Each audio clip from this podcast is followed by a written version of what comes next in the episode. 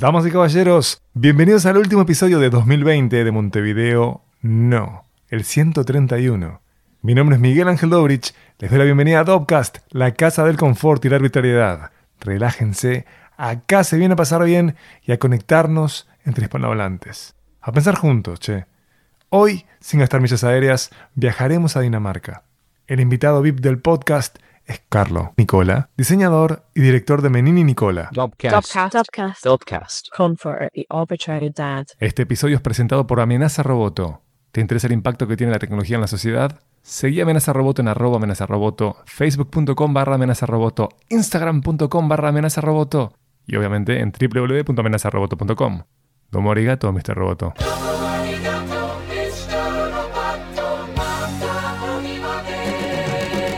Carlo está en Kolding, Dinamarca.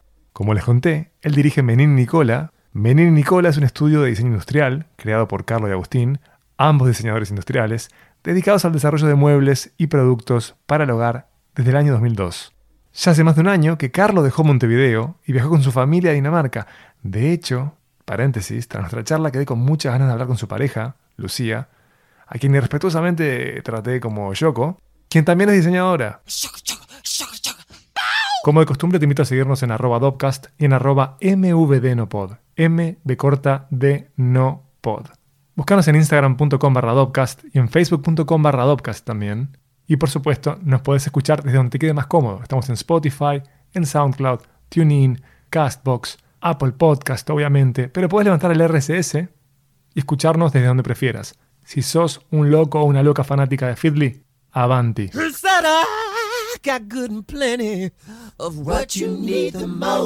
Están a minutos de una charla que se pasea por inviernos y efímeros veranos escandinavos, que explora el concepto de hige, espero haberlo pronunciado más o menos bien, qué podríamos incorporar en Uruguay y en América Latina de Dinamarca, qué cosas podríamos abrazar y adaptar. Ahí hay un marco, pero la clave de este episodio se da cuando hablamos sobre espacios públicos, sobre las placitas como centro de formación ciudadana. Comprendieron bien, las placitas como espacios que formatean y nutren a nuestras sociedades. Queridas y queridos escuchas, muchísimas gracias por haberme acompañado este año. Espero que el podcast, que Montevideo no, haya contribuido a hacer más luminoso o tolerable esta temporada de extrañeza. Cuídense, lávense bien las manos, usen bien las máscaras, recuerden que hay que tapar boca y nariz siempre. Les deseo muy felices fiestas y un gran 2021. Si toman o fuman pucho loco, no manejen. Y ahora sí, con confort y muchísima arbitrariedad, los dejo ante el último episodio de 2020 de Montevideo No. Vayamos a Dinamarca con Carlo.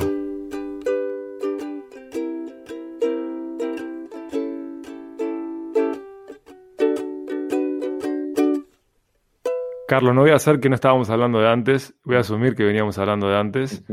De todos modos, me parece que como caballero que intento ser, porque no lo soy, pero intento ser, mi padre intentó forjar eso y mi madre también, quiero saber cómo están vos y tu familia en Dinamarca. Este, estamos muy bien. Voy, voy a seguir también la charla de antes. Este, estamos hablando de, de pecho el, el rebote esto del COVID y de esas cosas, pero nada, creo que es anecdótico a un año muy raro. Pero nada, este, súper tranquilos. Este, me encantaría decir adaptados, pero mentira, no, no, tampoco tan así. ¿Hace cuánto están en Dinamarca? Eh, hace un año y un mes. ¿Por qué están en Dinamarca? Pah, es la pregunta de- del millón. Vos sabés que eh, es una pregunta que hasta nosotros no- nos la hacemos, pero en realidad todo arrancó porque yo hace, yo no, nosotros, yo con mi esposa vinimos hace unos 7 u 8 años ya, estuvimos acá de paseo y, nada, quedamos alucinados con una cantidad de cosas de, nada, hicimos, los, no- hicimos Suecia, Dinamarca y Finlandia. Hicimos como, como un, fuimos como, vinimos al primer mundo, pero fuimos como en un degradé hacia, hacia abajo.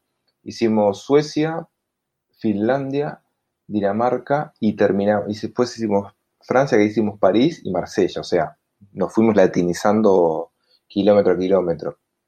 Y quedamos alucinados con, con, nada, con, con ciertas cosas de acá y, y era esa cosa de, "Pa, ¿cómo estará vivir ahí?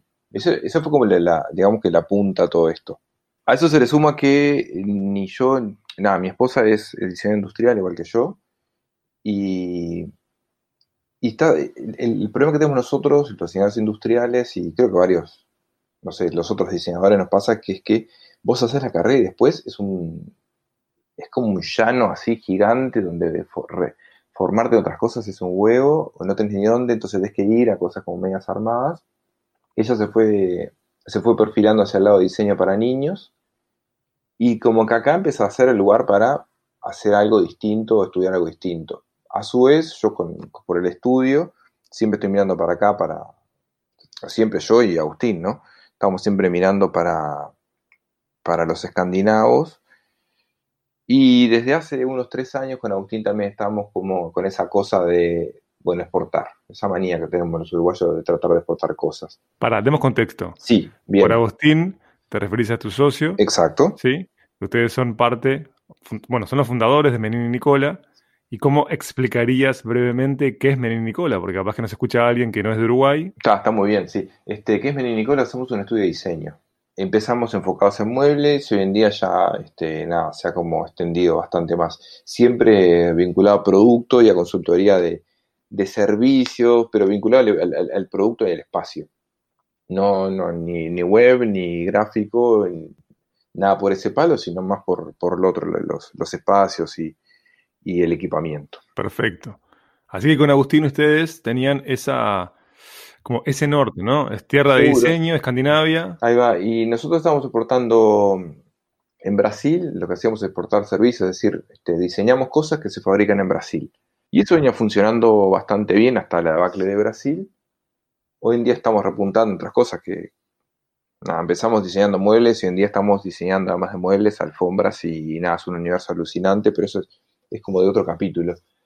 A, lo que iba, estábamos tratando de entrar en Europa y si yo estaba acá, una cosa que nos damos cuenta era que si estás en el lugar, empieza a ser más fácil.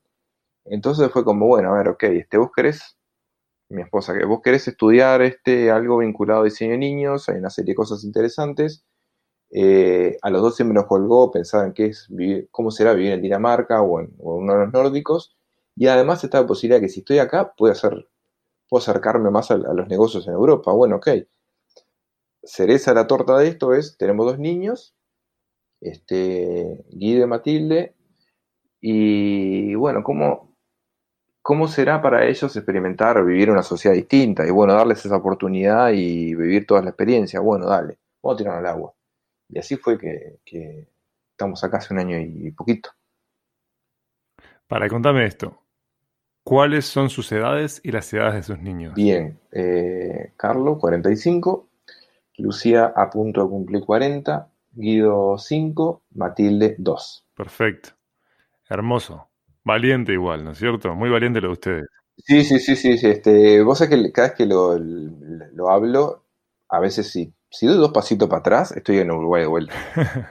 Porque es como una locura, este, los últimos tiempos. Es más, anécdota así, este, rapidita. Acá vos para conseguir casa tenés que registrarte en, en unos cosos, en unos, en unos portales donde vos alquilás. Si no te registrás en no alquilás. Y tenés esperas de a veces meses y meses. Nosotros resolvimos la casa en... Llegamos, estuvimos en un coso de estos de alquiler temporario y en dos semanas ya teníamos este, el apartamento donde estamos viviendo. Y si- cuando entras a hablar con otra gente y te das cuenta que la locura que cometimos nosotros, es más, llegamos y no teníamos muebles y ese día llegaron los muebles que habíamos comprado en Ikea y llegaron ese mismo día y esa misma noche ya estábamos, nada, flash todo. Y hablas con todo el mundo y dices, pero ¿cómo hicieron eso? Y ahí te das cuenta y dices, bueno, está, sí, fuimos un poquito inconscientes. Y más pensando, tenemos gurises, pero sí, este, es mitad valiente y mitad... 90 valiente y 10, este, 90 inconsciente, 10 valiente. Como debe ser, Ese Carlos. Yo creo que esa es la fórmula ganadora, ¿eh? Como debe ser. Puede ser, sí. Como debe ser. Con hijos, además, hay que tener para mí un gran volumen de, de inconsciencia más que de valentía. Así que celebro Sí, que hayan hecho eso. Y contame, en el llegar, obviamente, hay cambios culturales, este, de mercado, sobre los que haremos foco. También hay cambios que son de corte climático, ¿no? Vivir días muy cortos en invierno, lo cual es altamente Sí. impactante. Eh, ¿no? Estás pensando que a las 3, 4 de la tarde Eh, ah, el- sí, el tema del, del clima y eso. tenés como grandes cambios que tenés que afrontar. Ustedes ya como están hace un año y medio, ya pasaron su invierno, ya pasaron también su verano. Mm. Entonces, Sí. ¿cómo, cómo se piloteó? Sí, no, no, digo, digo, pasamos en el sentido de, de verano, yo qué sé. Fueron este, 10 días increíbles. Salteados, pero este, es- ese es el verano. Bueno, capaz que lo vuelve más especial, ¿eh? Capaz que lo vuelve más Como especial. medio- Te vuelve más melancólico en relación al verano. Sí. Mm. Este, sí, yo creo que, por ejemplo, recién este año empezamos a vivir lo que es impacto. El primer año es toda novedad, entonces es como, bueno, ta, llega el, llega el otoño, qué alucinante, cambian todos los colores y no sé qué, qué divino esto. Llega el invierno y está, está bueno, qué raro esto, mirá, así, tres y media ya es de noche y sale el sol a las nueve y algo. Qué raro, está bueno. Después llega la primavera, que es una explosión increíble. Yo nunca vi una primavera tan increíble como la que viví acá, porque venís de la penumbra y es un es una cachetada. Es, realmente en una semana explota todo. Explota literal y es como. eh, es, es- es esa cosa de Sí. los cuentos de la primavera. Que en. Uruguay no, no estamos tan acostumbrados, no es tan así No. la primavera. Y el verano es súper disfrutable como los días hiper largos, eso de que son las once y media de la noche y hay luz afuera. Y, este, y a las, bueno, tiene su parte negativa, que es que a las tres y media está saliendo el sol, entonces si se despierta un niño, Claro. ya piensa que es de día, y no, mira, son las 4 de la mañana. Anda a dormir, por favor. Pero recién ahora es como que cuando empezó a caer el, in- el- el otoño y se empezaron a, cortar los días, uno empieza como, te empieza como a pegar un poco más que el año pasado. Ya fue la novedad, o este año es, esta es la verdad. Y bueno, ahora estamos como viendo cómo, cómo, cómo prepararte. Después el resto, frío sí, hace frío, este, pero acá está todo preparado para eso. Eh, tanto la ropa como los lugares a donde vas, entonces como que no, no, eso- esa parte no, no pega tanto. No, eso es mucho más impactante eh, en el tercer mundo. Que el frío Sí. sea amenazante. Sí. ¿Y cómo se va dando el relacionamiento con eh, la gente del resto del mundo que está en la ciudad en la que ustedes viven y su vínculo con, con los daneses? Mm. Eh, Es, es raro. Por ejemplo, en mi caso, mi objetivo era este 2020, nada, sa- salir. Este, yo tenía, nosotros llegamos en mitad de agosto del año pasado y era como, bueno, ordenar las cosas con el estudio, con Agustín, papá, papá, hasta fin de año. A partir de fin de año era como, bueno, arranquemos con todo, este, no, ferias, etcétera, no sé qué. Pasó COVID. Entonces en febrero ya se entraron a achicar varias cosas. Ya se cortó la semana de diseño danés, entonces ya eso ya no corrió. Y abril ya no corrió Milán, y etcétera. Entonces eso a mí me, por otro lado, este, nos- eh, nosotros veníamos laburando bastante bien en consultorías y en, en interiorismo allá en Uruguay, y eso viene muy bien, entonces como que tenía pila de laburo para hacer acá todavía. Entonces como que bueno, ta, yo laburo desde mi casa. Pues también era eso, yo estaba laburando, yo iba a trabajar en la, biblioteca, que era un lugar que estaba bueno porque salía de casa, no estaba todo el día acá, y, y nada, es eso, tenés, te cruzas con gente y puedes hablar de otras cosas.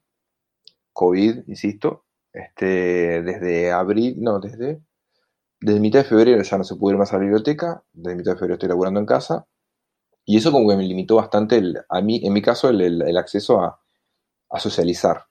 Más allá de la escuela, que es un lugar, de la escuela de, lo- de los chiquilines, que es un lugar donde vos socializas, y después espacios que, eh, nada, yo qué sé, súper y cosas así, donde la socialización este, es casi que mínima. Hmm. Y hay un rinconcito ahí que acá hay un grupo de, de familias que son latinas, que hablan español, entonces, este, sobre todo para que los chiquilines mantengan la lengua, se, este, se juntan una vez a la semana, y entonces ahí sí tenés algunos vínculos, algunos cumpleaños y cosas así. Pero también es como que, que ahí tenés un vínculo más, más con otros parecidos a vos. Claro, claro. El infierno es lo mismo. En paralelo, mi, mi- mi- mi esposa este, en la escuela ella sí tiene más vínculo porque nada, porque está obligada por clases nada más y ahora está haciendo una, una pasantía en una empresa de aquí, entonces eso es como que hay cosas que me, me tocan de costado o si no, es lo que te decía recién, mi vínculo con los daneses más que nada es en la escuela, con otros padres, ah bueno, también este, el hijo mayor, Guido, también este, se hizo un amigo de acá, entonces ahí sí tenemos un vínculo con con una pareja de padres rumanos que viven acá desde hace muchos años. Entonces ahí también, ahí sí existen. O sea, si me puedo pensar, sí, uno establece vínculos casi que sin darse cuenta. Es más, no, no, no, no tengo como divididos en un lado o en otro. Es, es- es eso mismo, como bueno, está. Si me pongo a hablar y seguramente encuentro más. Sí, es fascinante cómo se subraya que generar vínculos es indisociable de ser persona. Mm. Es inevitable, es el único modo de sobrellevar el estar en cualquier lado, generar una red. Yo me acuerdo cuando estuve viendo en el extranjero que apenas me mudo a Nueva York, no conocía a nadie. Y era, fue la primera vez en mi vida en donde viví eso, ¿no? Este, como una especie de vacío. Y bueno, ¿qué hago con estas horas? ¿Qué, qué se hace con esto? Claro. Y llegué a- a- al punto, que esto lo cuento con horror, me acuerdo en, en situaciones extremas eh, invernales, por ejemplo, yo desconocía, que es algo que he narrado varias veces, que puede nevar, llover y caer granizo a la misma vez. Desconocía que podía llegar a pasar eso. Lo desconocía. Entonces estar cargando cosas, caminando por 20 metros, eh, por 20 minutos, perdón, con piedras en la cara, nieve, lluvia, em- comencé a hablarme a mí. ¿Qué hiciste, Miguelito? ¿Qué estás- ¿Cómo hiciste esto, Miguelito? Vos estás loco, Miguelito. Empezó el diálogo en voz alta con, con- conmigo. Una cosa eh, propia de alguien a quien le está faltando salud mental lazos. Bueno, obviamente terminé como, como vos generando eh, lazos cosmopolitas porque en, en cualquier ciudad eh, activa tenés gente de todos lados y nosotros estamos como más Mm. acostumbrados a que hasta hace unos años Montevideo era el infierno de lo mismo. Ahora tenemos toda una como tenemos una, una ola caribeña eh, viviendo en Montevideo que ha reconfigurado algunas cosas. Pero si no, no pasaba esto. Vos, este, como muy rápidamente contabas, ¿no? Tenés amigos que son de, de Europa del Este, tenés amigos que, eh, bueno, que son locales o relaciones amistosas, este, gente de diferentes puntos de América Latina. O sea, te armaste ahí una ensalada interesante de vínculos. Bueno, Sí, incluso en, en la ciudad que, que estoy yo, que es muy chiquita, eh, yo estoy en Kolding, está, son unos 190 kilómetros de Copenhague. Eh, esta es una ciudad muy chiquita, muy enfocada en lo que es la escuela de diseño, entonces hay muchos estudiantes de afuera, pero es como el interior de- de- del país. Ajá. Entonces acá hay como el, el- el ritmo es muy lento, pero también es muy conservador en muchas cosas. Entonces vos vas al parque y es, es difícil entrar, es- esa cosa de, o sea, nada, todos los- los que tenemos chiquilines y vamos al parque, sabes que en un momento vas a terminar hablando con otro padre. sí. Eh, ta, se, se da así. Y acá no se daba eso. Entonces bueno, ok, es un tema cultural. Pero cuando viajamos a Copenhague o, o Odense, que es una ciudad que está acá cerca, ya, este, eh, pasa lo mismo. Terminas hablando con todo el mundo. Acá la gente es más reservada, pero es más chico y vos no dejas de ser el que vino afuera. Acá porque acá te... O sea, porque después entras a ver, o sea, yo hace un año que estoy acá y ya, ya conozco a la gente de vista y no sé cuánto y más o menos el mismo trille los, los tenés vistos.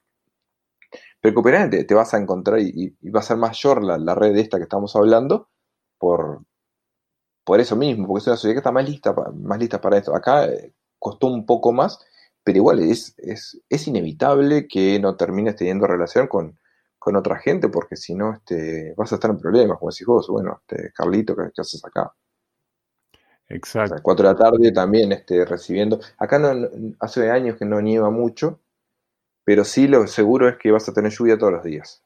Todos los días. Entonces, este, por ejemplo, eh, cuando llegue el invierno y eso, este, es una situación muy agradable para los que no estamos.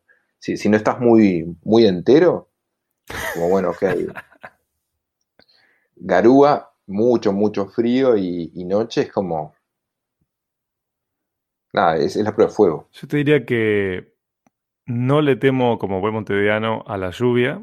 Yo sé que ahí es como más, eh, como contabas recién, eh, es la rutina, pero sí a la falta de luz. La falta de luz come gamba, metafórica. Mm. Uh, lo que come. Sí.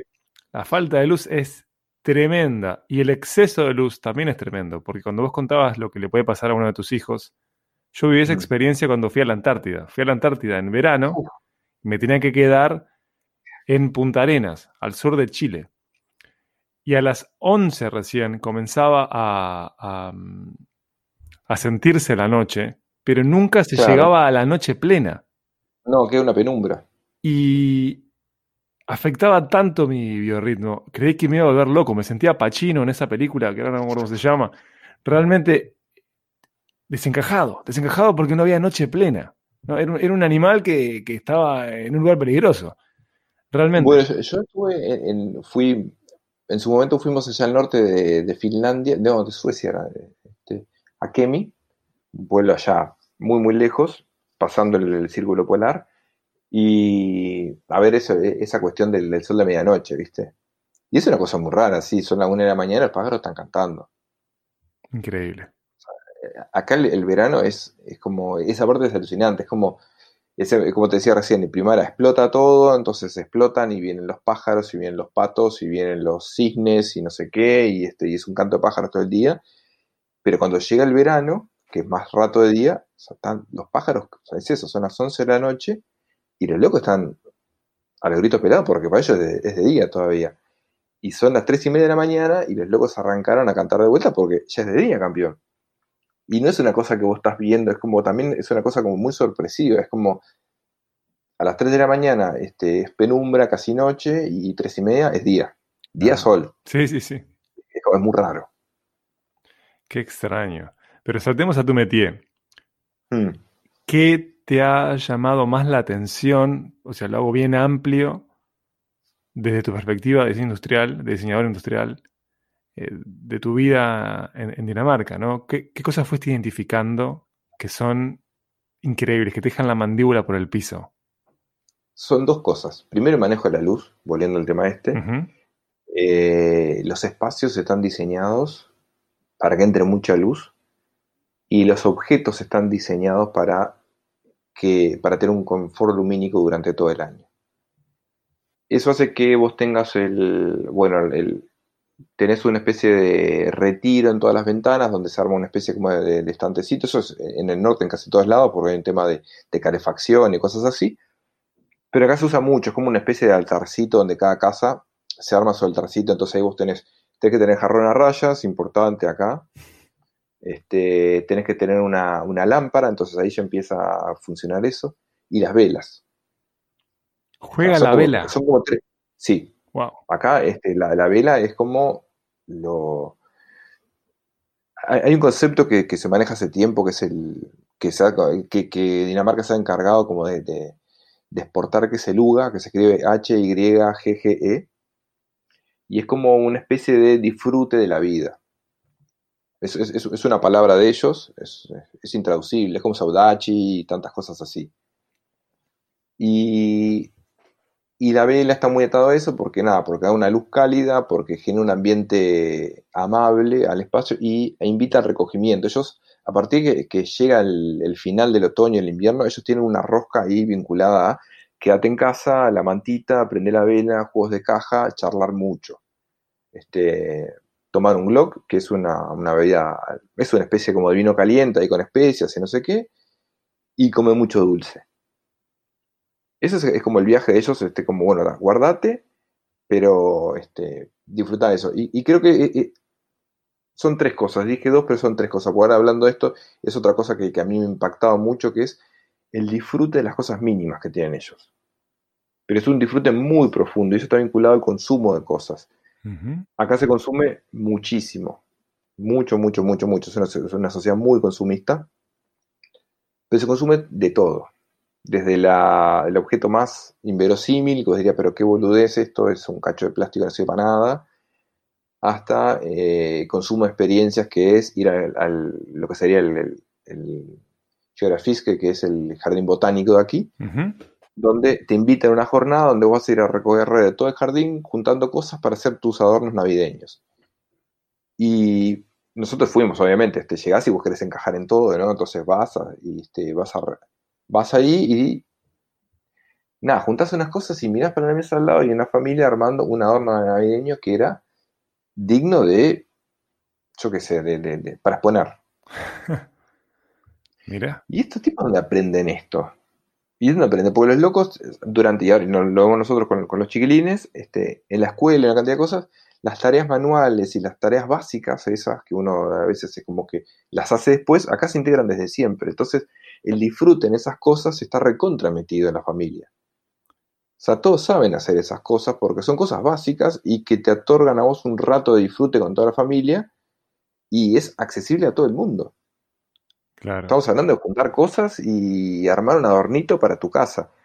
Y, y por más que suene como muy, este, eh, capaz que superficial, ese momento no es nada superficial. Es, es como, hay una conexión en eso, que, los locos cuidan mucho y, vos lo ves en la, en la escuela con los chiquilines y en cosas que lees y ves las noticias y no sé cuánto, importa muchísimo.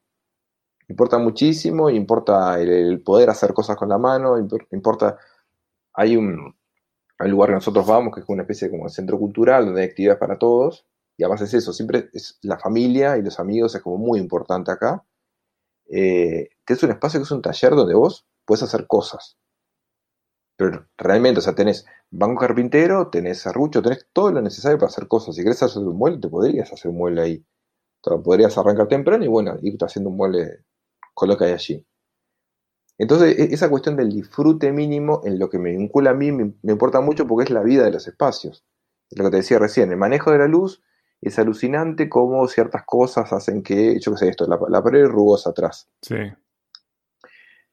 Y, y eso tiene que ver también con el poder este, mantener más rato luz y generar más, más claro, este, cuando llega el verano que tenés más cantidad de luz, se atenúa, pero después vas a tener una, una- especie de luz continua que es interés, que, que es difícil, tenés que meterte adentro de- de- del cuarto donde estoy para, para terminar de entenderlo, pero este, es un buen manejo de la luz, o sea, no, no, no agobia, este, llega a más lugares también y este, genera bastante, define bastante el espacio. A eso sumarle vivir el espacio. O sea, está todo bien con quedarte en tu casa, pero la gente equipa la casa para eso. Claro. Eh, este, hay, hay una, hay un- una empresa, Luz Pulsen, que, que tiene unas, unas lámparas que yo nunca me acuerdo, pues son esas que son esos, esos nombres que es como ponen siglas y números al costado. Después este, está bueno googlearlo. Que tiene una serie de lámparas icónicas danesas. Y vos mira para dentro de cada casa y te vas a encontrar una lámpara de esas. Y es como más allá del objeto lumínico, hay un objeto del manejo de la luz de ese objeto. Y eso es sumar a la gente adentro que consume muebles y cosas vinculadas al estar mucho rato adentro. Y ahí ya empieza a aparecer también, bueno, cuál es la disposición de los muebles y todo eso, que, que es, es alucinante. A eso sumarle que la gente se descalza, entonces vas a tener que pensar en cierto confort para los pies, entonces aparecen las alfombras también. Y aparecen los lugares para poner los pies, es como que entras a extenderte. Y la otra pata de todo esto que me parece alucinante de acá es que es un pensamiento tan pragmático en muchas soluciones que, que te, nada, es eso, te, te, te vuela la, la cabeza. Ahora dame un ejemplo concreto. O una Un serie de ejemplo ejemplos. concreto para, para mí, el, el más choto de todos y me parece buenísimo que es el- la bajadita para los autos y los coches y eso en la calle. Las rampitas, eso que se hace. Sí, ¿qué tienen de especial? ¿Eh? ¿Qué tienen de especial? Eh, nada, justamente, que es lo que hacen es que la calle juntan más material y lo hacen llegar hasta el cordón. Entonces no se hace una rampa, sino que es una continuación de la calle hasta arriba de la vereda. Es como si, como si vos hubieras amontonado Perfecto. un poquitito de, de, de- de cosas ahí este, y lo, lo resuelven así. Eh, soluciones que son a la uruguaya, que es como, no sé, en una portera, hay una cantidad de parques y cosas, entonces en una portera para entrar eh, como sistema de, amortiguación es una, manguera cortada. Y decís, pero ¿qué- ¿cómo a vos, diseñador industrial, te alucina eso? Bueno, me parece buenísimo estar en el primer mundo y que la solución la tome la persona que está encargada de eso y la solución sea, no tenga por qué ser hiper técnica, hiper específica, sino que es, está vinculado al, al uso. Claro. Y nada, es una cosa, bueno, está, no sé, este, está- tengo esto y lo, lo resuelvo así y ya está. Es efectivo. Y está bien, es efectivo, es muy, muy efectivo. Me imagino que todo esto te debe haber hecho pensar en nosotros, en los uruguayos o en los latinoamericanos. Porque así como encontrás toda esta esta serie de constantes, vos te das cuenta este, que justamente eh, la cultura ahí hace a las personas, ¿no? Sus prácticas Mm. hacen a quienes son este, como sociedad y cambió la manera en la que pensás a los uruguayos o te diste cuenta de cosas que capaz que antes no quedaban tan a la vista? Ah. ¿Y yo te tengo que responder esto ahora? Porque mira, eh, no, vos, andá- vos andá pensándolo, pero yo quiero decirte que en mi experiencia en el extranjero eh, fue cuando terminé de redondear mi noción de latinoamericano. O sea, no es que yo Mm. desconociera que era latinoamericano. Realmente no, no lo desconocía, es imposible. Nací en Uruguay. Sí. Pero afuera de, de Uruguay es que se subrayó esa condición y se subrayó eh, qué ha hecho a mi experiencia uruguaya, que para mí eh, ser uruguayo es ser montevideano, que eso es diferente a la experiencia que tiene alguien en Sí, Salto, sí. en Rivera, etc. Entonces, este, vuelvo a vos, vos me hablabas recién de que el danés es pragmático, que hace como un culto de lo pequeño, que yo solo podía dejar de trazar paralelismos, Sí. este, no podía dejar de hacer eso, perdón, con los japoneses, donde también hay como Sí, un claro. vínculo que es como muy especial con hasta lo que parece más este, banal o, o- o- o efímero o chiquitito o ridículo. De hecho, cuando uno piensa en los haiku, eh, como en ese formato de poesía corta, lo que Mm. se destaca y se vuelve especial puede ser como una acción, como voy a decir una estupidez, que no es el caso del haiku, pero está, es como baldear la vereda, ¿no? Sí, Eh, entonces, este, claro, ellos son los pragmáticos, ellos son los que hacen como un, un culto que de algún modo celebra la vida en esas pequeñas cosas. aprenden desde chicos el valor de resolver problemas juntos, de resolver problemas con la mano. Mm. Y yo pensaba, esa no es mi experiencia. No, bueno, este, yo estoy viendo muchas cosas co- a partir de, de los hijos. Claro. Pasa siempre, obviamente, estoy diciendo una, una obviedad. Pero acá, este, a- hasta venía acá, mi, mi, mi experiencia era contrastada con mi experiencia, er- eran iguales. La, la experiencia de los chiquilines en Uruguay y mi experiencia vivir en Uruguay. Ahora cambió. Entonces, este, por ejemplo, los chiquilines están todo el día afuera. Todo el día. No importa, este, está lloviendo torrencialmente, los niños están jugando afuera. Y van a pasar ahí todo el día. Horror. Lo primero que uno piensa es horror. Bueno, ¿cómo? qué embole, y no sé cuánto. Y tal, los locos este, lo viven así. Y, lo viven de una manera natural. Y hay una cuestión de. Por ejemplo, cuando yo lo veo, ahí me doy cuenta que la. O sea, pensando en el- cómo, cómo estamos llegando nosotros. A partir de eso, lo que terminó pasando es que nos suena raro cuando no salimos. Todos los días hay que salir. Claro. Y, y, y después a veces, hay veces que algún día nos quedamos en casa, ponele, algún fin de semana, y se paga, qué, qué embole, nos quedamos en casa. Los seis días anteriores estuvimos afuera. Los seis días. Y, y te empieza a faltar eso, y decís, pero ¿y, y en- qué hacíamos en Uruguay? Porque en Uruguay no, no, era, a veces ibas a la plaza, a veces salía, pero no, entonces, ¿por qué no tenía esa conexión? De algo que hoy en día me doy cuenta que hay muchas cosas que las disfruto mucho. Hay otras cosas que sí, tal, las tenés que hacer y este, por ejemplo, cuando, eh, cuando llega el invierno acá tenés que salir porque si no es eso, este, el rato que hay sol está bueno estar afuera porque hay que, aprove- hay que aprovecharlo hasta un tema de, de vitaminas, etcétera, ¿no? Pero Vitamina D, Carlos, a pleno. claro, hay que, hay que meterle. Pero, ¿y por qué en Uruguay no hacía eso? Y, y porque además me doy cuenta que los chilenos tienen un disfrute enorme en una cantidad de cosas. Entonces, no sé, van a la escuela y te viene un día este, y te dice, mira, esta, hierba acá se puede comer. Ah, ¿y, y vos qué sabes? No, me enseñó la maestra. Entonces está, estás, estás caminando en la nada y te saca un gozo así, le pruebas, mira, tiene gusto tal cosa. Eh, está, tenés razón. Y no, mira, esto no se puede comer porque no sé cuánto. No, esto está verde o juntando, este, yo qué sé, moras. Acá explota, ahora ya pasó el tiempo de la mora, pero en un momento o sea, en todos los lugares había moras. Y, o las manzanas, hay por todos los manzanos, entonces vos puedes andar. El, no sé por qué eh, los montevideanos no tenemos tanto vínculo con la parte de afuera. No sé por qué, porque además este, eh, hay barrios que sí lo podrían tener, sin embargo, siempre.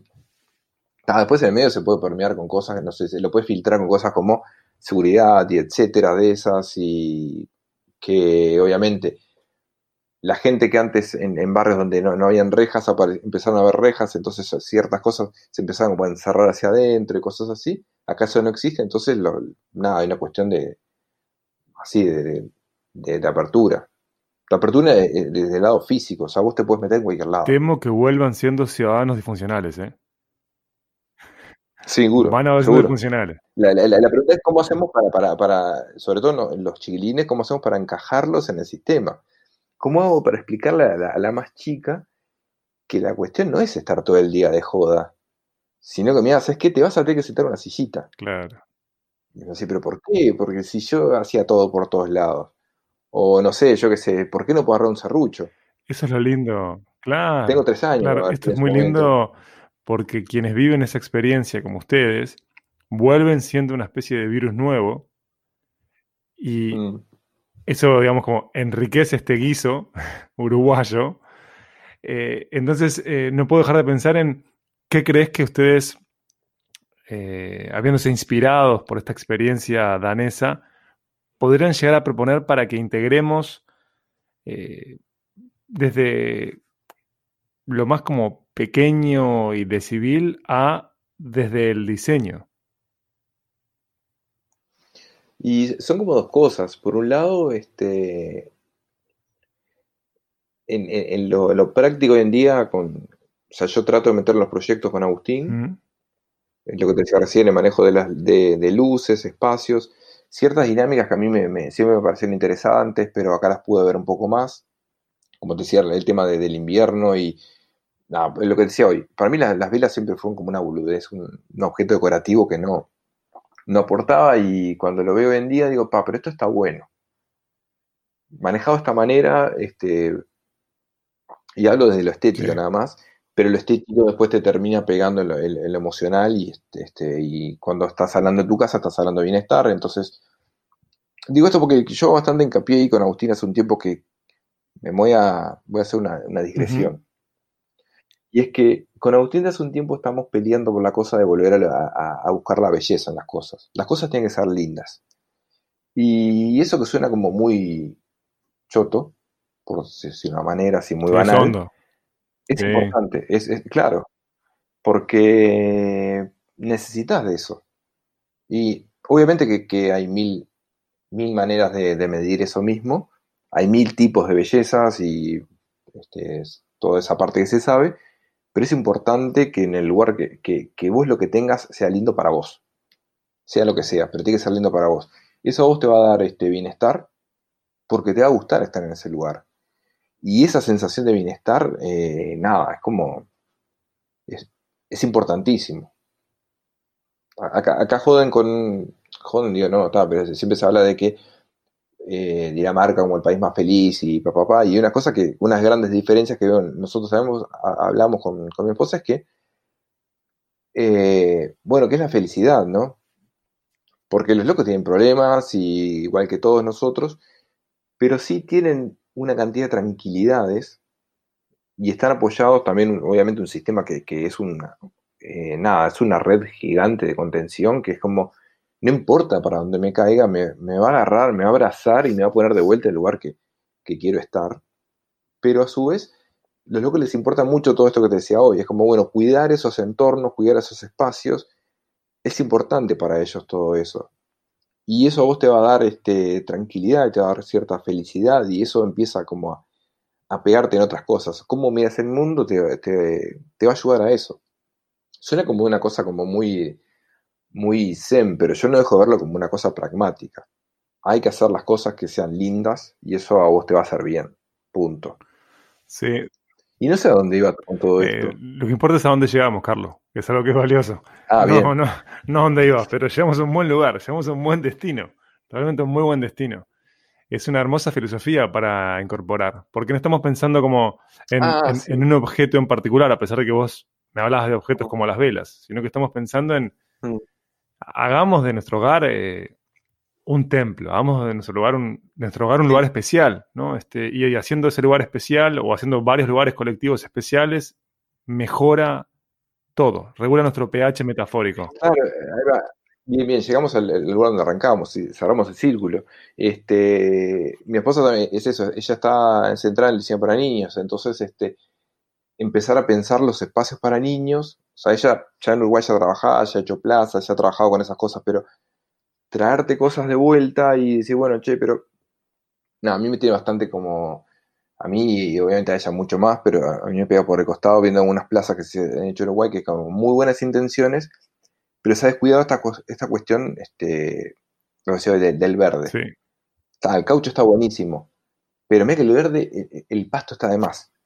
Le gana, le gana, le, le gana por mil al, al- al Estoy caucho. tan de acuerdo. Yo Y- soy un gran y- consumidor de plazas porque tengo tres hijos, 10 años, y los mellizos que tienen 7, perdón, 9 años Martina, 7 años los mellizos.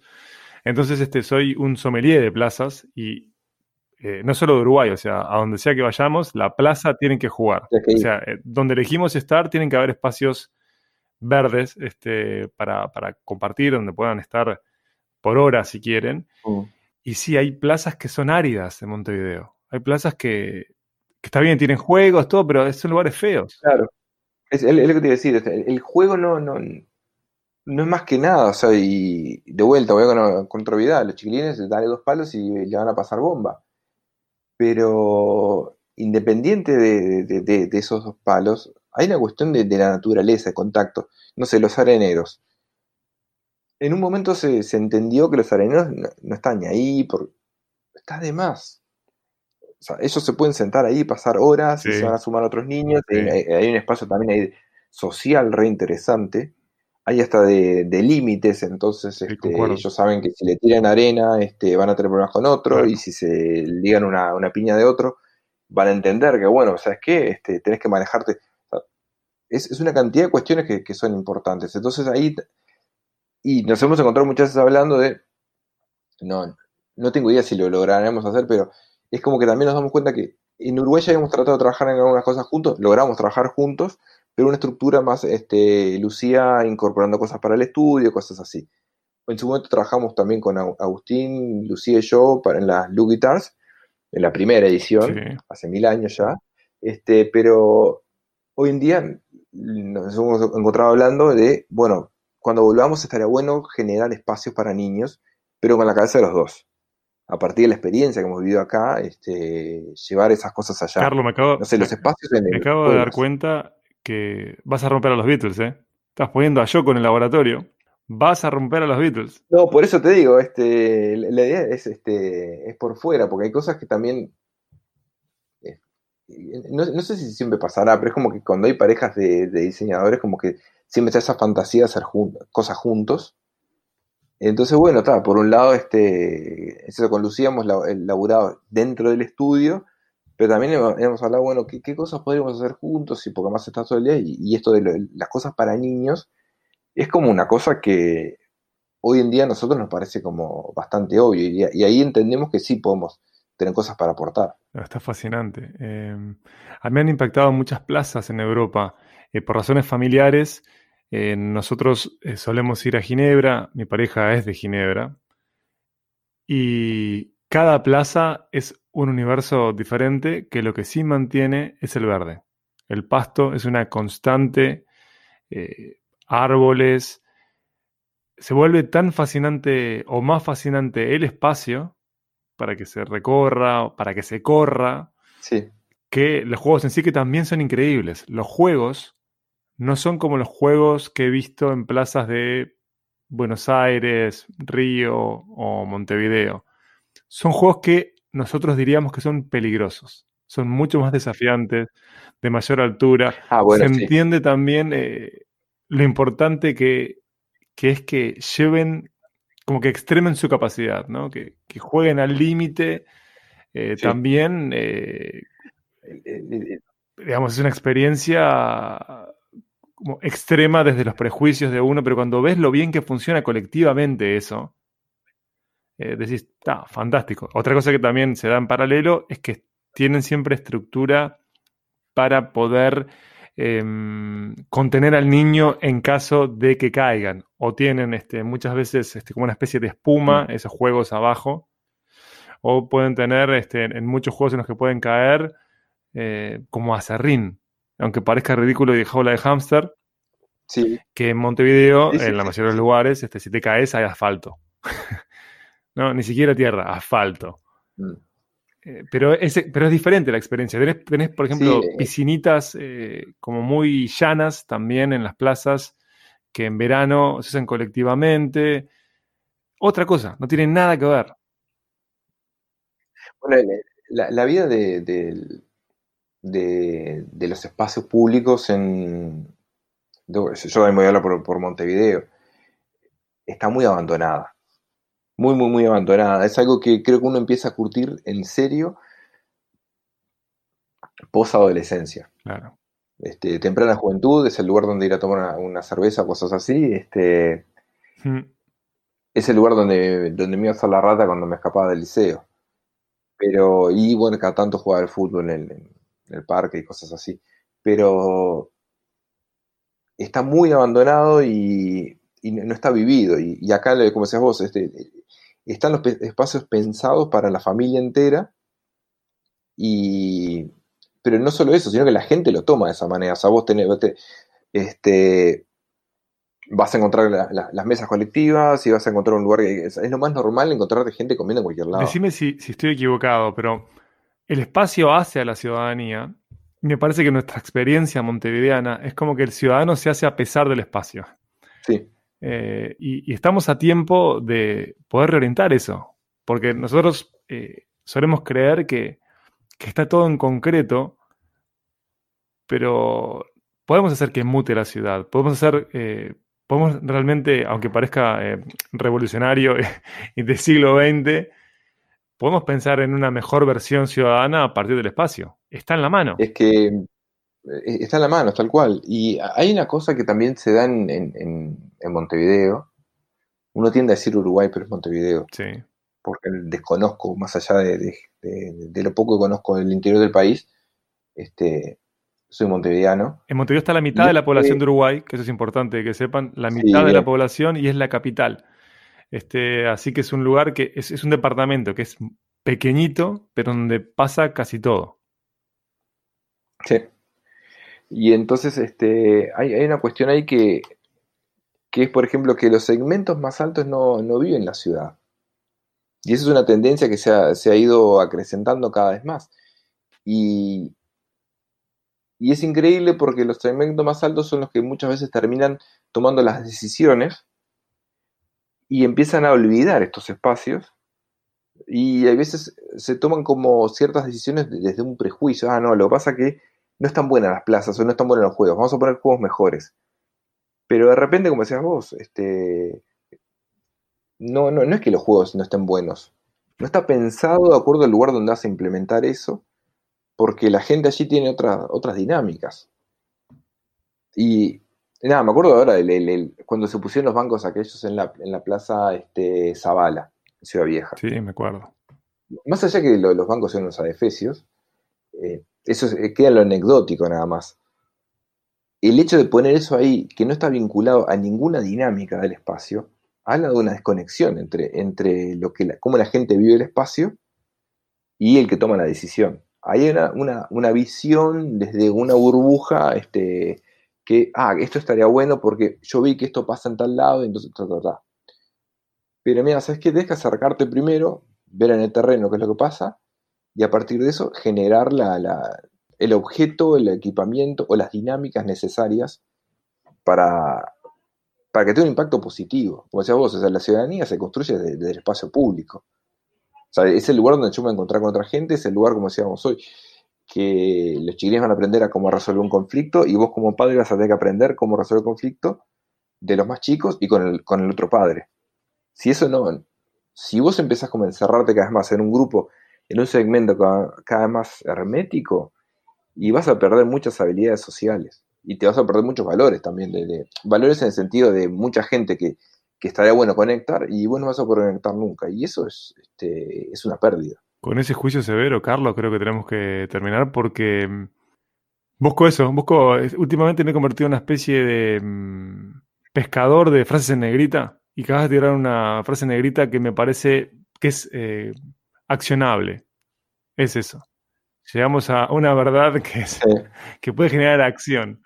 No, no sé, eh, eh, me asusta mucho un poco, un poco las verdades, pero este, sí, son cosas que, que es como que estoy masticando hace tiempo, que con Agustín lo masticamos mucho, con acá con Lucía también, y, y es eso. Acá, por ejemplo, es una sociedad donde se preocupa mucho por el vínculo y está el tema de la empatía. Eh, es, es como, está dentro del programa de la escuela de chiquilines. eh, tienen espacio para que los chilenos planteen su problema y los otros lo ayudan, o gestos mínimos, pero no sé, ponen música para bailar y siempre algo en español porque Guido, Matilde, ellos hablan español. Hay preocupación por, por, ese tipo de cosas. Y eso es porque la gente se. De vuelta, o sea, vos te vas a encontrar con, con todas las personas en la plaza. Todo el mundo va a la plaza. Todos. Y eso hace que vos puedas entrar en contacto con, no sé, yo qué sé.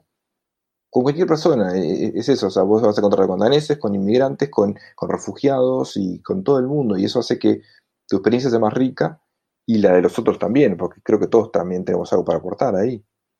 Y es, y es como decías vos, es como el, el accionarlo, eso es bien choto. La ciudadanía arranca en la placita, ¿eh? Sí, No tengo nada más para decir. Muchísimas gracias, Carlos. La verdad fue divino verte con tu look este, de los 70. Yo estoy con mi look de monteviano depresivo este, tras el encierro, que no consigue peluquero. Eh, Eh, bueno, yo tampoco, este, es difícil eso. Yo, la última vez que fui a una peluquería estuve tratando de usar palabras en inglés con, con un refugiado de Siria y mm, no English eh, y solo hablaba danés o, árabe. Y, bueno, eh, el resultado no, fue el mejor, pero fue pasable, pero estoy, eh, estoy retrasando la, la próxima visita. bueno, yo no consigo peluquero, no consigo peluquero. Este, mi experiencia, cuando estaba en el extranjero, iba a una peluquería china que ni hablaban inglés. Este, era, eh, me gusta que, que estemos terminando con charlas de peluquería, porque es plaza y peluquería. Al final, cosas que definen Sí. toda la vida, ¿no? Este, porque el, el- el- look también genera prejuicios, cercanías. Iba a esta peluquería que queda en el barrio chino, porque en mi barrio era imposible cortarse el pelo, te salía entre 60 y 100 dólares, y en la peluquería esta china salía 4. Eh, eran como 300 este, asientos, eh, y te tocaba eh, un peluquero chino este, que capaz que sabía hablar inglés, pero no te hablaba en inglés. Entonces estaba la experiencia del toalla caliente en la cara, o sea, la toalla jugaba, era, era muy importante la toalla. Y después, Ah, bueno, ah, eso está bueno. o sea, a- acá no, acá es este es peluquería de galería de 18 de julio. me gusta eso, ¿eh? Es ese palo. me gusta, me gusta esa peluquería. Sí, yo, yo la, la, la curto mucho, pero este acá fui a buscar lo mismo, pero me encontré con la barrera idiomática. Bueno. Claro. Y eh, ahí es, haga lo que quiera, jefe, haga lo que quiera, haga lo que usted necesite. Mostré una foto de cuando me parecía que estaba bien. Claro, totalmente. Vas. Foto de pasaporte. O no. Foto. eh, ahora está complicada la foto de pasaporte, no, no, no es buena. La foto de la cédula tampoco se entiende porque es en blanco y negro, la nueva versión. Eh, Yo me hice cheto y me googleé. ahí está. Ahí está. Pará. Bueno, mira. Me googleé así. Así como este. Excelente. La tecnología al servicio ciudadano. Siempre pensando en la Ah, ciudadanía. claro. Siempre pensando en la ciudadanía. Cuánta revelación, cuánta revelación. Qué hermoso. ¿Cuándo, cuándo es que vuelven? Quiero cerrar con eso, Carlos, porque ya a, a- amagué Eh, cerrar varias veces, pero quiero saber cuándo es que va a venir este virus a, a cambiar Montevideo. Diciembre de este, 2021. Excelente. Estamos ahí. Excelente.